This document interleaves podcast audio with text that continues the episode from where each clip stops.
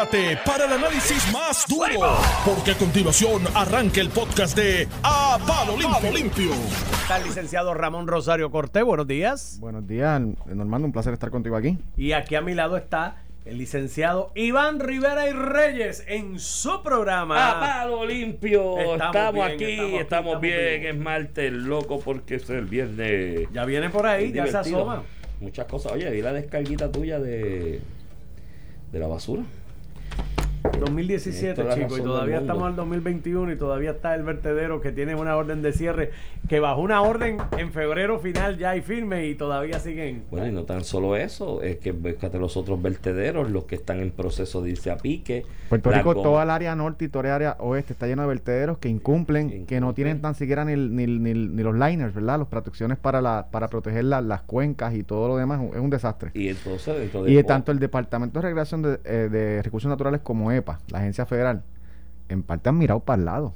Sí. En parte no. Han mirado para Bueno, el lo que lado. pasa es que los alcaldes también van allí con el llorado, porque los municipios que tienen vertederos, parte de sus ingresos. Porque el problema es que no hay plan B eso y fue no lo que quieren quedó. el reciclaje. Por eso, no, quieren- no, bueno, no es que no lo quieran, es que nadie se ha tomado. Aquí hay leyes de reciclaje, de manejo de los desperdicios sólidos, que, que tirar, para tirarlas para el techo.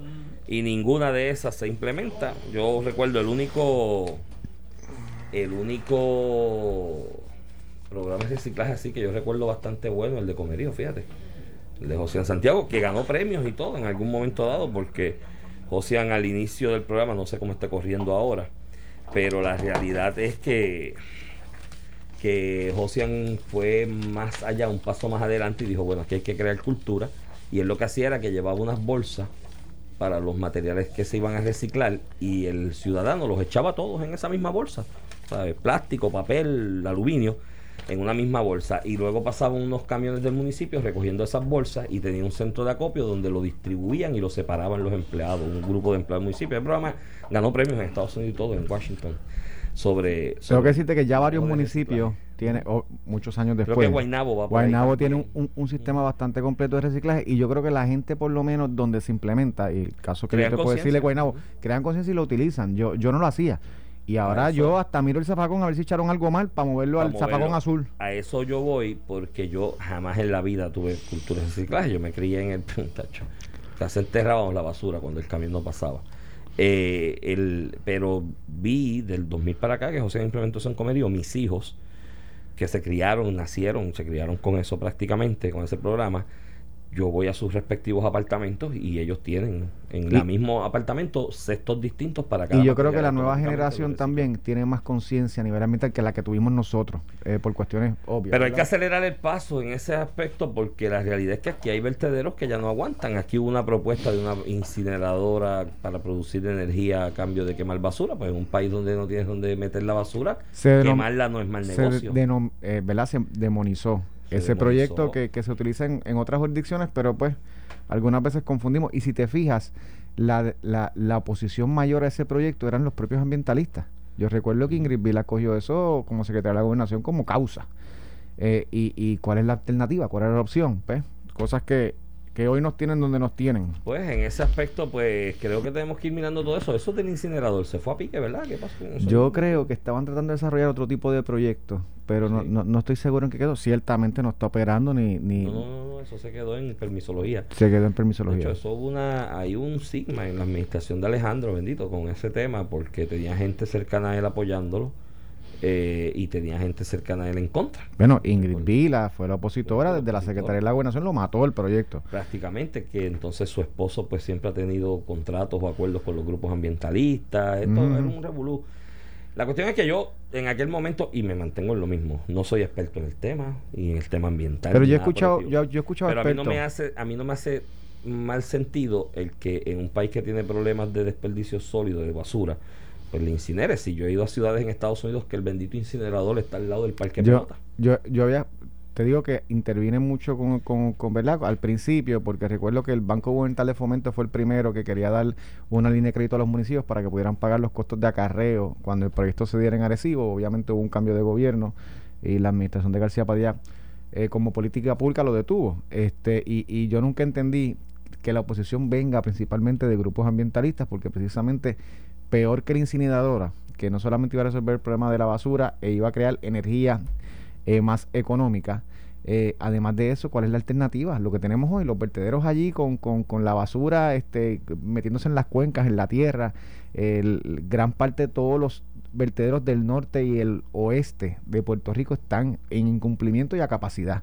O sea que lo que nos vislumbra en los próximos años es tener que moverlo todo a los vertederos del área sur, eh, este principalmente, y, y, eso va a tener unos costos abismales que no tenemos eh, cómo ¿verdad? costearlos en la situación precaria que están los municipios principalmente. Entonces, un municipio de Rincón, ya el municipio de Rincón ya mismito eh, va a tener que transportar posiblemente eh, su basura a un a una área de transborde en el sur, en el este, y pues eso será un costo mayor eh, porque capacidad tenemos, lo que pasa es que no la tenemos distribuida alrededor de toda la isla. Pues vamos a ver qué pasa con ese tema. Eso tú lo unes a la, a la disposición de los neumáticos, que están por ahí las montañas de neumáticos en todos es lados. increíble, mano. Y pagamos por eso. Tú sabes la cuestión de eso, que aquí se pasa una ley.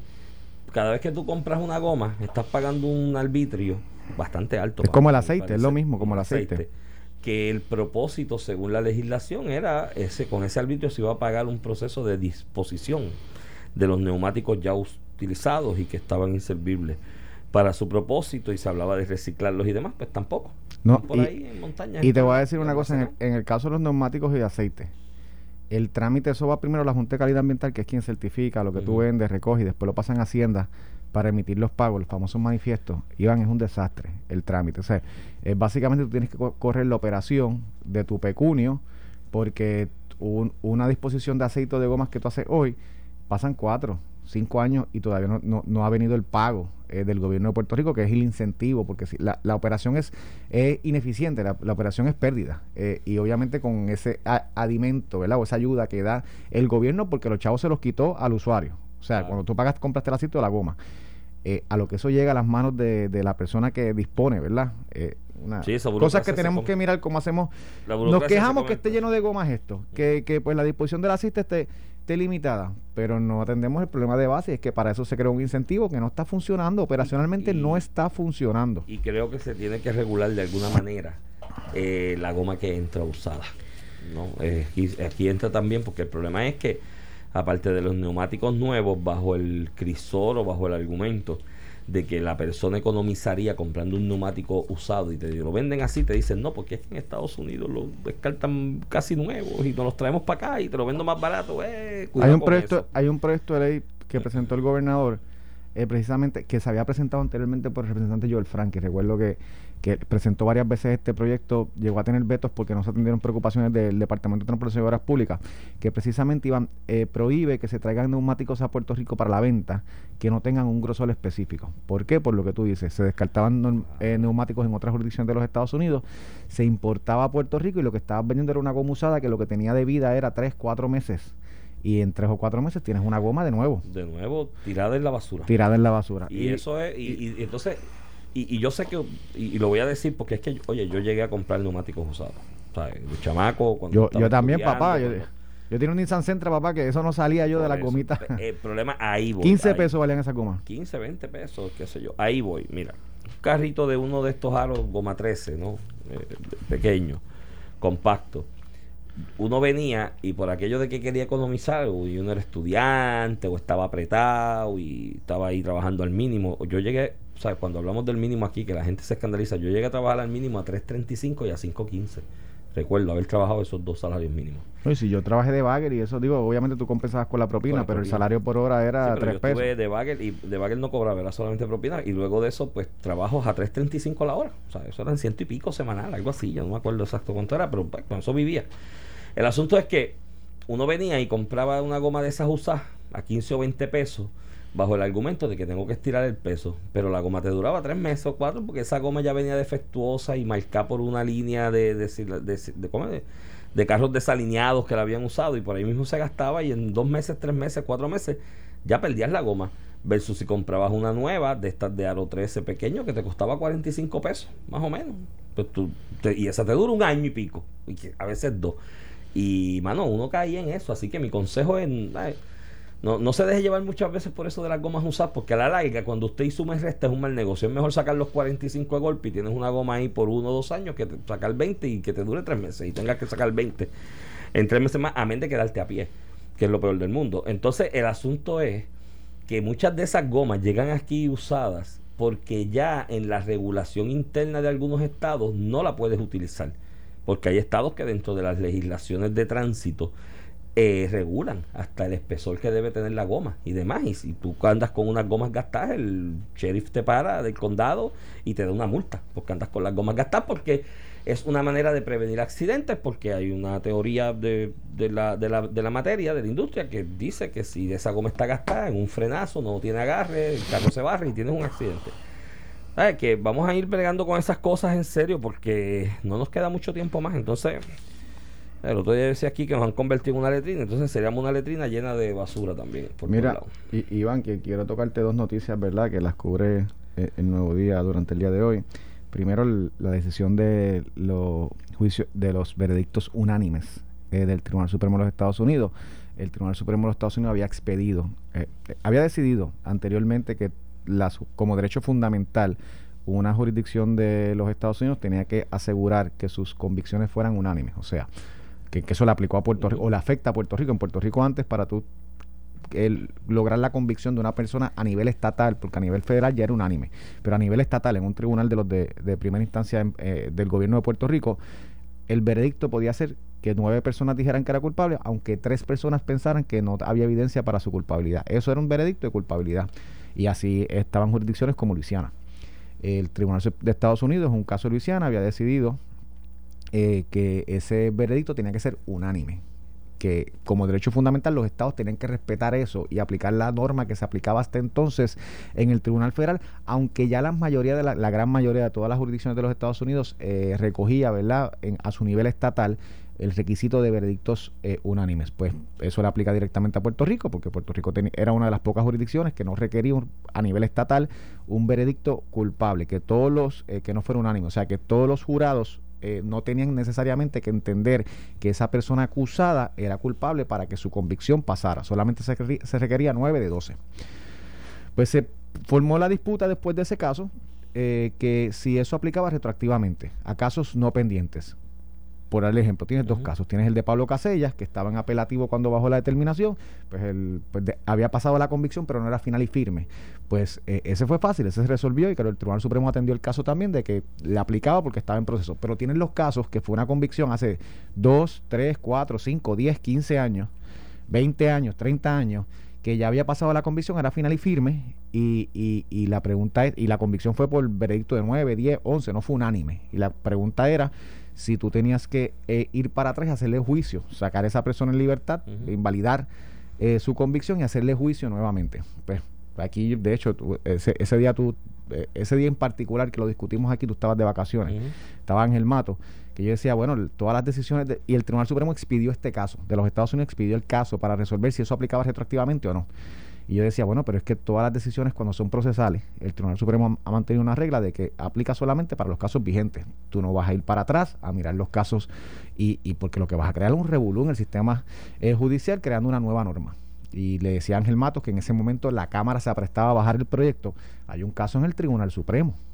Este, ¿Por qué no esperar que el Tribunal Supremo de los Estados Unidos resuelva antes de tú decidir que aplica retroactivamente cuando tan siquiera tú sabes si es un derecho constitucional requerido? Y había una disputa de si era eh, constitucionalmente requerido, al punto de que el Tribunal Apelativo de Puerto Rico, una de las salas, había decidido que sí, que aplicaba retroactivamente. Yo decía, no solamente la jurisprudencia pasada del Tribunal Supremo de Estados Unidos ha sido consistente no aplicando lo retroactivo, sino que el caso está allí y tienen hasta junio 30 para decidirlo. ¿Por qué no esperamos un poco antes de estar considerando estas medidas a nivel de Puerto Rico? Pues la Cámara lo aprobó y pasó al Senado de Puerto Rico que... Eh, ¿verdad? Eh, por las circunstancias, yo creo que bueno, no había, no había bajado eso a votación. La decisión llega durante el día de ayer, se publica y resuelve lo que pues, habíamos discutido un poco, ¿verdad? Que no aplica retroactivamente, que eso aplica solamente para los casos que están en, eh, todavía no son finales y firmes. Pues gracias a Dios llegó el momento que llegó que el Senado puede paralizar. De hecho, una de las personas que ayer dijo que el hecho está muerto y que eso no debe aplicar retroactivamente, el Tribunal Supremo de Estados Unidos decidiendo, me extrañó. Ana Irma la senadora de Victoria Ciudadana.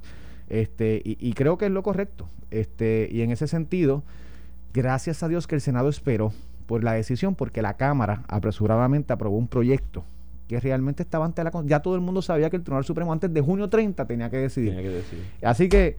Pero eh, no tan solo eso, y tiene todo el sentido del mundo, Ramón, porque hablando de ese tema eh, con un amigo hace poco, el planteamiento era, tú ir hacia atrás hasta dónde, cómo tirabas las rayas, cómo tú regulabas eso. Tú sabes la cantidad de testigos que se han perdido en una persona que fue convicta de manera no unánime hace 20 años. por eso es que no se aplican el ¿Sabes? retroactivo. No, no hay testigos que se fueron, se murieron, se perdieron, ya no sabes dónde están, evidencia que se fue, ¿sabes? Eh, Me- cuando María, cuando María, aquí se perdieron expedientes, expedientes en los tribunales de esos casos, por ejemplo, y de dónde tú sacas entonces Mira. el expediente para reconstruir el trasto procesal y los testigos y la prueba que se presentó. ¿Sabes? Era, eh, no hacía ningún sentido. Yo decía, lo más, lo más que puedes tirar, y creo que es un buen ruling el que tiró la Corte Suprema ayer, lo más que puede hacer es establecer una regulación, ¿no? De la viabilidad de volver a reconstruir ese juicio, pero o sea, que casos que no hay forma, aparte, aparte, en los casos de agresiones sexuales, en los casos de, de violencia doméstica mismo y demás, eh, eh, es volver, y otros casos de agresiones, es volver a, a- a revictimizar a la víctima, porque tiene que volver tiene que volver ahí a pasar, sí, y sí, sí. y demás. Eh, no hacía no hacía sentido, no hacía sentido más llevarlo retroactivo.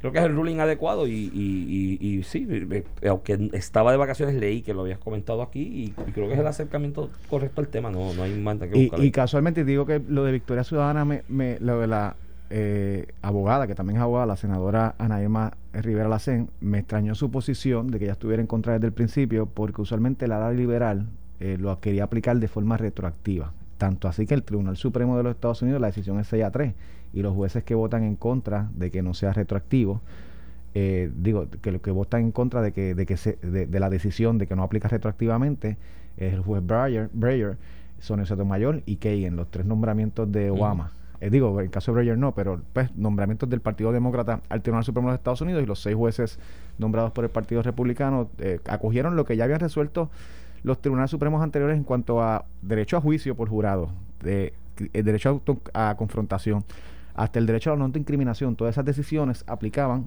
prospectivamente y hay una hay una decisión del sesenta y pico, yo creo que es que Griffith, que básicamente discute, ¿verdad? Este, por qué una norma procesal tú no la aplicas retroactivamente, que es distinto a cuando es sustantiva. Por ejemplo, cuando se decidió que el delito de sodomía eh, violaba la derecha- Claro, el derecho a la intimidad. Por eso tú libras a todo el mundo, porque es una cuestión de, de, de, de- de sustantivo. Est- Esto, no puede ser delito, punto. A que fuera una cuestión procesal de cómo el, el jurado te tiene que demostrar, te, te tiene que declarar a ti culpable. Y a mis fiscales, amigos de nosotros, Iván, nos decían, mira, la regla del- de la calle de- del jurado, en la práctica, están los 12 de acuerdo que es culpable. Y como permitía hacerlo 9 a 3 para que no pudiera decir el criminal, Uno o dos decían que no. Vamos a decir Para- que esto fue 11-1 Exacto, o 10-2 para que no 11-1. pudieran decir que, sé, que todos, todos ellos, todos nosotros queríamos meterlo La para regla adentro. era 11 a 1 porque era para que no supiera el criminal quién fue. ¿Quién fue? Entonces Eh, no que puedo, a lo mejor no puedo más represalia contra, contra todo, porque, no estoy seguro si ese fue uno que- fue Claro, uno. pues Entonces, esa es la regla. Entonces, pues esas cosas no, no ¿verdad? Las abstraemos del análisis eh, legislativo, que puede sonar muy chulo, vamos a hacer esto. y, by the way, el Departamento de Justicia nunca pudo certificar cuántos casos le aplicaría esto. Entonces, pues la Cámara tirando este eh, eh, esta medida, ¿verdad? Sin conocer ni las implicaciones en el sistema judicial local, ni conocer las extensiones del derecho constitucional que estaban ya bajo el Tribunal Supremo de Estados Unidos, creo que no fue lo correcto, lo dije en aquel momento, qué bueno que el Senado lo paró y que ahora yo creo que no va a tener los votos y eh, Sí, yo creo porque que creo que hasta como política pública, no solamente no es requisito constitucional, como política pública es un grave error. Mira, vi que posteaste ahí una noticia, bueno, una noticia no, un editorial del el que nuevo quería día. hablar. Vi Eh, el chantaje de la Cámara y te lo, te lo quiero atenta contra la gobernanza. te lo quiero te lo quiero enyuntar con otras dos noticias que corrieron durante el día de ayer y están corriendo en los periódicos hoy, que son las expresiones de Tatito Hernández respecto a que se propone lograr un presupuesto de consenso entre Ejecutivo, Legislativo y Junta de Control Fiscal por primera vez en cuánto, en cuatro años. Sería que la lleva- primera vez si lo logra. Y, y, y yo sé cuál va a ser tu opinión sobre el, el- el editorial del Nuevo Día. Y puedo coincidir en el editorial del Nuevo Día, en, lo, en, en esencia, en lo que plantea, porque ya eso lo hemos discutido aquí y, y tú has escuchado mi posición públicamente. Yo, a mí, a Iván Rivera, no le parece bien y no lo haría de esa manera si yo fuese el legislador o fuese el presidente de la Cámara.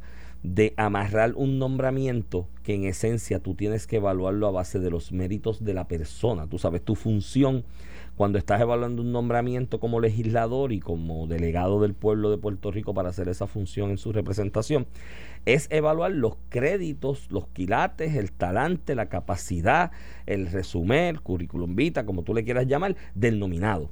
Este nominado para esta posición, los que van a la Cámara, que son Contralor y son el, el secretario de Estado, eh, tiene los requisitos, el resumen. Hay algo que lo impide moralmente, hay algo que lo impide en cuanto a falta de conocimiento o a falta de experiencia. Eh, hay cosas en su trayectoria de vida que lo impiden porque de alguna manera estaría moralmente limitado para ejercer esto, tendría conflicto de intereses, ¿no? Ejerciendo esa posición. Todo ese tipo de situaciones tú la analizas y tú evalúas a la persona a base de ello. Y que hacer el intercambio y decir, si no me apruebas tal medida, que yo aprobé, te lo cuelgo, pues a mí no me gusta. Ahora bien, dicho eso, unido a la noticia esta del objetivo de Tatito desde la Cámara de conseguir un presupuesto de consenso por primera vez en cuatro años, yo me tengo que remitir a lo mismo, Ramón. Tatito es lo que queda de líder en el Partido Popular y a la base del PPD, a la base, al corazón de rollo, y los estoy escuchando por ahí porque de hecho, el fin de semana me invitó uno de ellos a, tomarme un café, y me lo comentó. No, yo no bebo café los domingos, pero. Eh, y me lo comentaban. Me decían, mire, Iván, aquí, pues Tatito, muy bien, que saque pecho y meta mano, porque no puede ser que los PNP no sigan pasando el rolo. Y esa, ese balance hay que hacerlo en este análisis. La noticia de que él quiere un presupuesto eh, de consenso eh, me parece espectacular, principalmente porque en los pasados años ha sido imposible. ha sido el consenso de Tatito va a chocar cuando la Junta eh, no quiera destinar todos los eh, todos los fondos necesarios para atender un tema particular como puede ser violencia doméstica, cuando no quiera eh, destinar todos los fondos para pagar las pensiones al 100%, a lo que voy, las pasadas administraciones, y yo trabajé presupuestos, no lograban consensos en, en, en en cuestiones de política pública particulares, porque la Junta tiene una filosofía y el, el, aparato político, muchas veces movido por la presión política, ¿verdad? Por complacer sectores, eh, no podía ceder a cuestiones que la Junta tenía que establecer o que era parte de su plan o que era parte de su filosofía, como el recorte de las pensiones. Eh, y en ese sentido, como en un momento fue incluso el bono de Navidad, que, que lo querían quitar del presupuesto y pues no pudieron el, gobernador no consintió, en entonces Ricardo Rocío consintió un presupuesto de, la Junta porque se trancó a que no iba a destinar todos los dineros, todos los dineros de la, del bono de Navidad. Y después pues hubo uno ahora y se pudo lograr, pero el presupuesto que implementaron fue sin esa partida. Y ninguna persona del aparato político, entiendas el primer ejecutivo o la Asamblea Legislativa, va a poder consentir que tú quites una partida como el bono de Navidad, como las pensiones, como los fondos de violencia doméstica. Así que, aunque es bueno y creo que en la mayoría de las cosas tú puedes llegar a acuerdos con la Junta. Hay unas particularidades que la política no te permite ceder. Y lo veremos en el camino. Pero volviendo un poquito al tema de Larissa y Hamel, eh, y más allá de esto lo hemos discutido muchas veces, ¿verdad? Que, es una atrocidad que él acepte que todo el mundo está de acuerdo que Larissa Hamel es la persona que debe ser secretario de Estado. Todas las delegaciones de los partidos. De hecho, fue confirmado, eh, menos por, por María Lourdes, unánimemente en el Senado que todo el mundo esté de acuerdo que esa es la persona que debe estar al cargo del secretario, de la Secretaría de Estado, que es la persona que si Dios no lo quiere, Pierluisi muere, se incapacita o renuncia, es la persona que viene llamada a sustituir. Y la Constitución estableció que los dos cuerpos legislativos que tienen los representantes del pueblo de Puerto Rico tenían que consentir ese nombramiento. Pues Tadito dice, mira, el gobernador escogió la persona correcta. Lo evaluamos y todo el mundo está de acuerdo. Pero no lo voy a hacer porque no me quiere cambiar el código electoral, porque yo quiero pues tumbar esto de los votos adelantados. Tú sabes, esto, esto me perjudicó en la pasada elección. Y yo digo, entonces yo veía a los medios que cubrían esto como eh, Tatito Hernández pone condiciones, Tatito Hernández intenta llegar a un acuerdo, Tatito Hernández está en negociación, pone como negociación. No, no, no, no, esto es un chantaje. y, y, se llamó así en el pasado también, este cuando la legislatura del PNP estaba frente a Aníbal Acevedo Vila. Y en aquel momento, en instancias sí se hizo chantajes, que uno pudiera estar de acuerdo o no.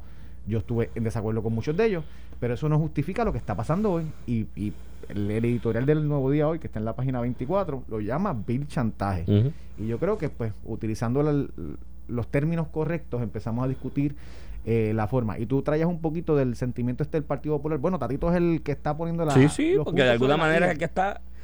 Pero ten cuidado, porque lo mismo pasó con la Cámara de Representantes. Lo recuerdo. y muchos salieron mal parados. Y lo que te quiero decir es que porque, ¿verdad? Nos pongamos, algunos se pongan bien macharranes, esto es lo que hay que hacer, esto es, Tatito es el macho aquí, este es el bravo. eso no quiere decir que políticamente No. beneficia a la institución política. No, no, Este, ni, a- ni, a- ni al que lo haga, ¿no? Yo, yo recuerdo en aquella época de, de, de Aníbal Acevedo Vilá, de hecho, lo llegué a conversar con él siendo presidente en algún momento, eh, José Aponte. Que fue José un gran Aponte presidente, pero su, su imagen se lesionó. se lesionó con ese confrontamiento ese directo con. Aníbal Acevedo Vilá y empezaron ahí los epítetos y los asuntos en contra de él por ese planteamiento. Ahora bien, dicho eso, Ramón, nadie puede negar que ese muro de contención y resistencia en el que se convirtió José Aponte en aquel momento en la ¿Cómo Cámara, es que tú le llamas el último atisbo de eh, bueno, eh, José Aponte era el último muro No, no. de contención y Ah, resistencia del PNP ante el avance del PPD. El Tatito es el último atisbo de resistencia de, de- del PPD ante el avance del PNP. Pero nadie puede negar que esa resistencia que creó José Aponte en la Cámara, porque en el Senado había ya una, mego- una mogolla y Kenneth se juntaba con José Luis Dalmao y entre los dos empastelaban algo y Sí, para pasarle el rol a los de Rosselló. para evitar, ¿verdad? Sí, para, Rosselló pasar- para pasarle el llegara a la rol a los de. Rosselló y Castrofón por allá, entonces en, en- entre medio era el que meneaba el café y lo repartía. Eh, eh, pero en la Cámara eh, eh, nadie puede negar que ese sacrificio que hizo José Aponte desde la Cámara en esa resistencia le permitió al PNP ser partido de gobierno Mira, el en el, del último- 2009 y ganar las elecciones. El último atisbo en los controles te está diciendo. Está haciendo que señales cuando viene la vengamos de la, cuando que vengamos vamos a la pausa, vamos a coger el, el, el tema de Israel, que lo tenemos pendiente ahí en el pipeline, que está interesantísimo. Y tenemos otro tema también ahí pendiente sobre, ah, lo bueno, las secuelas. Ayer hubo reunión de los cabilderos. Vamos con eso, venimos después de la pausa, nos vemos. Estás escuchando el podcast de A Palo Limpio de Noti1630. De regreso a Palo Limpio, edición de hoy, jueves, digo diantre, jueves, ¿por qué yo voy por jueves ya? Es martes. Martes, ni te cases ni te embarques. Martes 18 de mayo, adelanté dos días en el calendario. La verdad que uno cuando se va poniendo viejo quiere que el tiempo vaya más rápido. Este es Iván Rivera quien te habla. Acompaño como todas las mañanas, de lunes a viernes y algunos domingos, al licenciado Ramón Rosario, cortés y valiente. Como siempre, aquí contigo. Mira, el, el jueves y viernes ¿Qué? te envío, estoy de vacaciones. ¿De vacaciones? Sí, te voy a enviar a. Pero te voy a enviar a dos buenos. A Willy el jueves, Willy Villafaña el jueves. Y el Ajá. viernes a, a Gabriel Rodríguez Aguilón. Pues son mejores que tú. Ah. Así- son mejores que tú, así que cojo vacaciones So- de ti. pues muy bien. Muy bien. Me, me alegra que pienses así. Sí, para que me dejen hablar, pues tú no después, me no te quiero, después no te quiero llamar que el viernes Ramón, te extraño, tú vienes No, el no, lunes. no, te pa- quiero. Tacho, estar contento para que me dejen hablar, porque tú, tú aquí no me dejas hablar.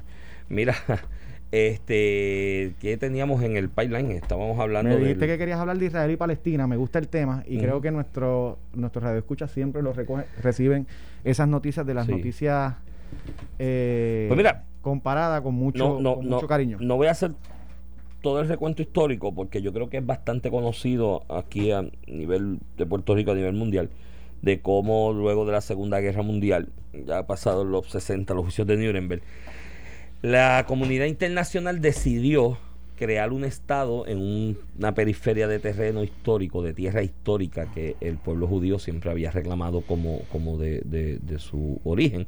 Esto viene de miles de años de, de guerras y, y conflictos en la misma área entre el, el pueblo judío y el pueblo musulmán. Eh, la comunidad internacional decidió crear este Estado dentro de esta extensión territorial para el pueblo judío, que es lo que se comenzó a llamar como el Estado de Israel, eh, con la particularidad que como siempre había estado en conflicto con pueblos originarios que del, del- del- de credo musulmán, que es lo que se conoce como la Palestina, ¿no? Y era la Palestina desde tiempos bíblicos, pues también ya tenían sus yacimientos ahí ubicados y está lo que se llama la Franja de Gaza, que es un espacio de terreno que separa ambos territorios, tanto el que ubica al pueblo palestino y ubica, ah, de hecho el pueblo palestino no está reconocido como un Estado propiamente en este momento. El primer caso histórico de la Corte Internacional de Justicia de cómo se definía lo que era un Estado o qué no era un Estado, lo que era personalidad jurídica internacional y quién podía hacer negocios con quién, fue precisamente entre esos dos pueblos. Luego de creado el Estado de Israel, España comienza a hacer negocios y tratados oficiales con Palestina y Israel lleva un caso a la Corte Internacional de Justicia y dice, mira, eh, eh, eh, ¿sabes qué? Para que se reconozca que hay personalidad jurídica, estos son los requisitos, ¿no? Y pues de ahí el resto de la historia sobre el tema. De hecho, eso, eso tiene vinculación hasta con Puerto Rico, con el tema del estatus, pero otro día hablamos de eso. En esos conflictos han sido históricos, había bajado bastante las revoluciones. Hay un grupo que comenzó como grupo armado en Palestina hace décadas atrás y luego se convirtió en un brazo político, que es el llamado grupo Hamas, ¿no? En el pueblo palestino que de alguna manera, pues con actos bélicos, trataban de reivindicar su espacio y criticaban y decían, oye, lo que es la franja de Gaza, Israel cada día echa más para acá y empuja la vela más para acá y hacen yacimientos y colonos y ubican casas ahí y viven ellos como si fuera de ellos cuando esto es nuestro. Sigue la historia corriendo, hubo un periodo de bastante paz, yo creo que el grupo Hamas ha bajado bastante en apoyo eh, eh, del pueblo palestino como tal. Y en general yo creo que los últimos 10 años... Hubo bastante tranquilidad. Ha, habido... 10, un poquito más, una escaramuza de vez en cuando, pero hubo bastante paz, bastante tranquilidad. Fundamentado esencialmente, y esto ocurre en los dos pueblos, en Israel y Palestina, que las nuevas generaciones no se sienten tan apeladas, y esta es mi opinión. No, no, tienen el odio personal que lo vivieron en los 60, en los 40, en los 50. Ellos no se sienten tan apelados a ese conflicto histórico y para ellos lo normal y lo corriente debería ser que yo cruce la franja, vaya a Israel y tengo amigos en Israel y comparto con ellos y regreso y viceversa, ¿no? Y jóvenes de quizás los no ortodoxos judíos que dicen, ¿por qué yo tengo que estar en guerra con ellos? Esto a mí no Yo lo que quiero es que me resuelvan los problemas que tengo, que no tengo un montón de servicios en Palestina. Lo de Hamas se parece en cierta manera a lo que ocurrió con la ETA en España, en País Vasco específicamente, que llegó un momento que la ETA se quedó sola. Y los jóvenes, las nuevas generaciones, los empresarios que hacían negocio con España, que estaban haciendo dinero, que la economía iba bien, porque País Vasco es una de las zonas más ricas de España, eh, decían, pero porque yo tengo que estar en guerra? Con todo el mundo. Entonces la ETA se fue quedando solo y no, no, tenían el odio de la sangre no en las manos. Cuando tú estás en esa guerra confrontación, tú, te levantas un odio que no necesariamente las próximas generaciones lo heredan. Pasa con Cuba y, y las nuevas generaciones de las cubanos. Las generaciones del exilio no tienen ese quieren hasta viajar a Cuba y conocer Cuba. Exacto, no tienen esa abrasividad contra el régimen y demás. Eh, pues eso es lo que había estado ocurriendo, hubo un periodo de paz eh, hay distintas versiones sobre lo que está pasando. Todo esto comienza a dos días de terminar el Ramadán. El Ramadán es un mes sagrado para el movimiento musulmán, para la fe eh, musulmana. Y terminaba el 12 de mayo, el 10 de mayo. Van un grupo de musulmanes de Palestina, de más o menos 600, 700 personas, quizás un poquito más, a orar a lo que se llama la Puerta de Damasco, que queda en la frontera, ya básicamente, casi prácticamente territorio israelí y cuando van a orar a la puerta de Damasco, un hito histórico para ellos, un lugar histórico para ellos, se encuentran con unas turbas de fundamentalistas radicales eh, israelíes o judíos que le caen a pedradas y le caen a golpes porque dicen, ustedes no van a venir para acá, esto es nuestro aquí.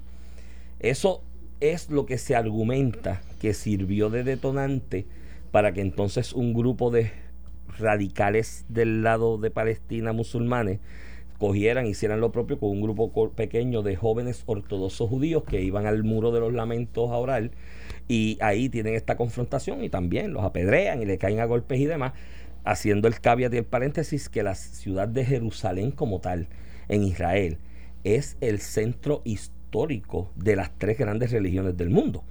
Eh, tanto el Islam como el judaísmo como el cristianismo encuentran su punto o tienen su punto de encuentro de sus orígenes históricos en la ciudad de Jerusalén. Es una cosa. Que es el problema de base, ¿verdad? Es una cuestión religiosa, por lo cual es difícil sentarlos y llegar a entendidos porque es una cuestión religiosa. Bajo la fe religiosa se justifican 20.000 atrocidades y el razonamiento quizás no es lo que usualmente en los credos hay cosas que no tienen espacio. Eh, eh, tal vez eh, tú y yo en una negociación yo puedo ser 5 pesos, tú 10, pero cuando es parte de tu credo, ¿verdad? Y eso hay que respetarlo. algunos algunos extremos no buscan espacio porque tú piensas que, vas en contra de tu y religión. Y, yo creo y yo creo que creo que lo encuentras porque lo habías tenido por 10 o 12 años, habías encuentro. De hecho, esto es curiosísimo. por cosas de la vida, yo, yo estudié Derecho Islámico, si eso se puede entender como una disciplina.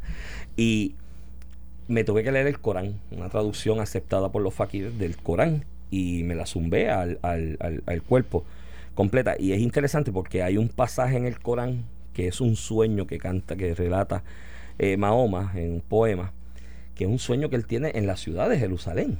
Y en ese sueño están él, Abraham, que es el padre del cristianismo moderno, del judaísmo, Ismael, que es el padre originario de, la eh, musulmana.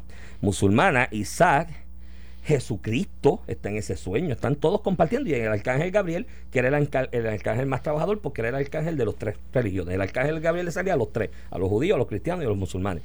Y él relata cómo se encuentran todos ahí, en esa afabilidad en Jerusalén. Y eso se había logrado. Se daña con estos dos incidentes que se usan como excusa para comenzar unos movimientos bélicos. Se alega y se dice, y hasta ahora aparentemente esa es la evidencia que hay, que jamás, con lo minimizado que está, empezó a lanzar cohetes, misiles para el área de Israel. Israel tiene unas baterías antiaéreas, antimisiles, que eso es una cosa, tú sabes, de primer orden, los explotan todos en el aire, es muy difícil que llegue alguno. Entonces Israel, en lo que en derecho internacional se llama legítima defensa, se llama un acto recíproco de utilización de la fuerza, pues han comenzado a zumbar para el lado de Palestina, ya van demasiadas semanas en esto. Sea, ya vamos para semana y media. derivaron unos edificios de incluso medios eh, sí, ahí estaba Al Jazeera y otros medios. Press. Eh, Associated Press, estaba RT Televisión, Russian Television, que casualmente el petardo cayó ahí y ahora pero, pues, pero no, fue casualmente, iba dirigido ahí porque habían grupos que ellos se alegó, se, alegó, que habían grupos allí. De hecho, Israel avisó para que, de, ¿verdad? Eh, vaciaran el, el, edificio, no hubiera eh, muertes de personas pues, relacionadas. El asunto es que al día de hoy en la disparidad eh, tecnológica militar que hay, van ahora mismo 300 muertos en el lado de Palestina versus en el área de Jerusalén 10, en el área de Israel 10 muertos, heridos en el área palestina se estiman en más de 1.300 heridos, en el área de Israel 300, eh, hay 19 muertes en Cisjordania, porque entonces todo esto se expande al resto de Oriente Medio, todas estas batallas. Y ayer, para muy pesar mío, las primeras expresiones después de casi 10 días, esto lleva ya 8 o 9 días, eh, las primeras expresiones de Joe Biden, ¿tú sabes cuáles fueron? Que por lo. Ah, y esto voy ahora porque es importante la expresión de Estados Unidos, que sea presidente. Joe Biden dijo: apoyo a que cese el fuego. Eso dijo yo, ay. Pero a nivel de, a nivel tan, tan contundente. Pero a nivel de política nacional, usualmente los republicanos muestran un apoyo más fuerte a favor de Israel. Los demócratas jamás en la vida se atreven a decir que se apoyan a Palestina, tratan de mantener un discurso más eh, de centro, precisamente porque eh, en Estados Unidos hay muchísimas fuerzas económicas y políticas y de poder eh, eh, de, judíos, ¿verdad? Eh, con, base en Israel y por eso a nivel de política nacional se cuidan bastante. Ciertamente en este en, los muchísimos años, y el, licenciado Francisco González nos escribe que hubo un conflictito, una guerra, ¿verdad? De menos jerarquía en el 2014 entre Hamas y, e, e, Israel, ciertamente de muchísima menos jerarquía como habíamos visto en conflictos bélicos pasados, pero se han cometido atrocidades de ambos lados. yo creo que eso es una realidad, atrocidades. Un conflicto que tiene una base religiosa, pero se crea por una cuestión política. Después de la Segunda Guerra Mundial, ubicar a pues, un, Estado eh, de Israel donde había unas personas viviendo, ¿verdad? Eh, musulmanes principalmente eh, de lo que se conoce como Palestina hoy, donde están ubicados en Palestina hoy. Así que Iván, eh, es interesante el otro punto que tú traes, más allá de lo que está pasando allá, que debe preocupar al mundo completo, porque estamos hablando de vidas y una guerra en potencia. Bueno, y que si esto sigue en, en el resto del Medio Oriente, verá el galón de gasolina Y que no es Israel y Palestina, que esto ha sido, ¿verdad? Desde los 60 lo que se ha tratado de controlar, pero esto tiene proporciones de ser guerra mundial, porque Israel tiene sus aliados y Palestina tiene sus aliados. Entonces, controlar esto es importante para mantener la paz mundial. Y me gusta mucho la reacción que tú traes cuando lo mudas a política nacional de Estados Unidos, este, la reacción de Biden, por ejemplo. Y si llegase el Donald Trump, dice, y yo estoy con Israel y deben tirar ah, cuatro bombas más. De, hecho, deben tirar cuatro bombas. es más, nosotros vamos para allá a tirar bombas Y ya te hice la descripción y te ahora te hago mi análisis y diagnóstico. Para mí esto es una, guerra de conveniencia político-económica de dos personas, de dos actores, digo, dos, dos, grupos. Por un lado Hamas, que como te dije ya estaba como la ETA. La ETA llegó un momento en que para financiar sus operaciones tenía que secuestrar y chantajear empresarios en País Vasco, en Bilbao específicamente, diciéndole tienes que pagar el impuesto revolucionario. Y si no lo pagas, te secuestro, te mato a alguien, porque no tenían chavos para operar. Entonces, porque llegó un momento en que la ETA en aquel sentido independentista de la época de Franco fue bajando, las nuevas generaciones no lo apoyaban y no tenían chavos. Y eran gente que lo que sabían hacer era ser milicia, ser grupo milici, eh, miliciano, terroristas para algunos. Pues. yo yo no me meto en el término terrorista porque para, uno, para unos el terrorista eh, para lo que para Israel es el terrorista de Palestina, para Palestina es el libertador de la patria, ¿no? Y eso pasaba con la ETA en su momento. Y en cierta manera Israel son unos terroristas para ellos. Para ellos Israel son unos terroristas. Entonces, pues la ETA le pasó eso. A Hamas le pasó lo mismo. Hamas, de hecho, yo tengo mi teoría y mi hipótesis se corroborará como venga el tiempo, que esto no es Hamas nada más. Allí hay radicales eh, musulmanes, de estos de extremistas musulmanes que hay en el mundo entero, que viven de esto. Porque se le acabó, se le está acabando el guiso en Siria. ¿No te acuerdas? ISIS que literalmente eran los mercenarios que un grupo económico era una ganga económica era una ganga que vivía de la milicia que fueron adiestrados incluso por la propia CIA cuando le hicieron frente en Afganistán a Rusia como pasó con Osama Bin Laden por ejemplo entonces yo creo que a Hamas ahí soportado o apoyado por algunos grupos extremistas que están sin dinero y necesitan apoyo económico del resto porque todos estos negocios cada vez que tiran un petardo de eso eh, alguien llama a alguien para que dé chavo y le diga, dame chavo, que ya le zumbe tres petardos a Israel, ¿me entiendes? Y están en ese negocio de buscar billetes. Por otro lado, Netanyahu tiene un problema político en Israel y económico porque a raíz de la pandemia y raíz del COVID, porque a pesar de que Israel se ha presentado ante el mundo en muchas instancias como ejemplo del manejo del COVID, ¿no? En un territorio controlado de pequeño, pequeña población, similar a Puerto Rico, quizás un poco más eh, eh, y se ha presentado como ese ejemplo, ahora mismo Netanyahu tiene problemas serios por lo del manejo de la pandemia y las situaciones económicas que ha traído la pandemia. Y para él es caldo de cultivo. Decirle a los israelíes, estoy ahí metiéndole petardo porque esta gente son unos terroristas y por el otro lado estoy metiendo petardo y a la larga se convierte. Y yo creo, y yo esperaría una reacción más enérgica de Estados Unidos porque la realidad es que desde los acuerdos de Camp Davis en los 79 por allá, Israel recibe subvenciones billonarias de parte de Estados Unidos todos los años. O sea, si algún Estado o jefe de Estado o diplomáticos... Que los judíos pagan en contribuciones allá en Estados Unidos. Claro, los judíos, los judíos que viven en Estados Unidos tienen, no, en contribuciones económicas al fisco y en contribuciones políticas electorales también, ¿no? Porque aportan mucho. Y, eh, pero tú, eh, tú esperarías que un territorio, un país como Israel que recibe billones de dólares. la última vez que yo medí la tabla eran 5 o 6 billones, no sé cómo eso se ha ajustado. Eso es más o menos lo que mandan para acá en una otra cosa. 5 o 6 y no son colonias y le dan 5 billones o 6 billones al año al pueblo de Israel. Si alguien tiene standing para decirle, mira, aguanta la cosa, gente Vamos a sentarnos a hablar y el ejercicio y en el lenguaje diplomático nos sentamos y hablamos, pero para la cuestión, porque esto puede tener una escalada que afecta al resto del mundo. el presidente manda parar a Israel se le crea un problema interno político grave. Y, y, en el caso de los republicanos, más. Pero lo puedes hacer sin divulgarlo con la diplomacia. Oye, la, mayoría de las movidas, el acuerdo de Trump con Israel y eh, eh, eh, Qatar y Emiratos Árabes eso se hizo callado, eso se negoció callado y de momento se anunció y todo el mundo dijo, Dios mío, pero mira qué acuerdo más bueno, tú sabes. Yo creo que deben ir moviéndose en esa dirección, creo que ha sido muy parco el gobierno de Estados Unidos y sí, el gobierno de Estados Unidos tiene vela en el entierro porque primero fue el principal propulsor de la creación del Estado de Israel y segundo, pues le subvenciona por billones de dólares distintas operaciones. Así que yo espero que en ese juego político esto se vaya controlando. Aparte, del potencial de escalada que tiene en el resto de Medio Oriente, sin contar Irán que está apaciguado, porque Irán cuando empezó a enriquecer el uranio recientemente, hace como un mes, mes y medio, la inteligencia israelí, si alguna, algún país o algún estado tiene un equipo de inteligencia sofisticado y adelantado, es Israel.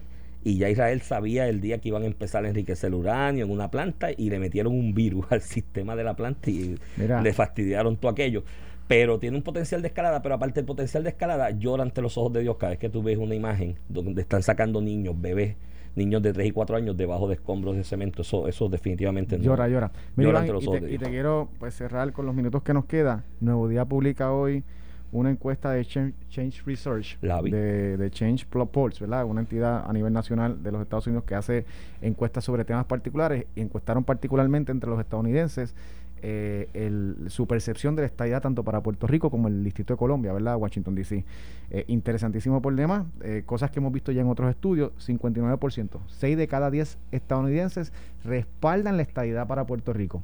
Y eso es incluso mayor al sentimiento a favor de la estadidad para Washington DC, mientras 5 de cada 10 eh, estadounidenses apoyan la estadidad para DC, 6 de cada 10 la apoyan para Puerto Rico.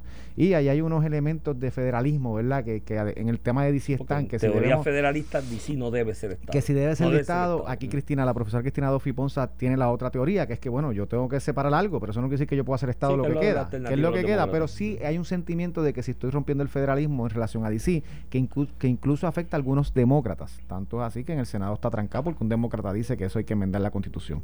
En el caso de los demócratas, y aquí es que voy lo importante de esta encuesta, el 87% de las personas que se identifican como demócratas apoyan la estadidad para Puerto Rico, mientras el 30% de los republicanos la apoyan. ¿Qué, quiere decir eso? Que tienen que bregar ustedes con los republicanos.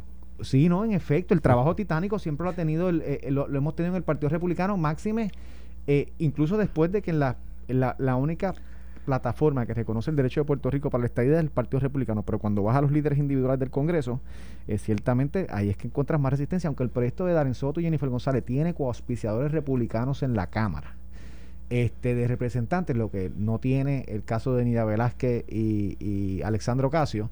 Eh, ciertamente el reto siempre ha sido en el Partido Republicano buscar más apoyo eh, público y en el Partido Demócrata que los que lo hacen público lo pongan en ejecución, porque hay muchos que dicen para grada yo soy estadista, pero no, no tienen un chícharo por la estadidad para Puerto Rico, en el caso de congresistas demócratas.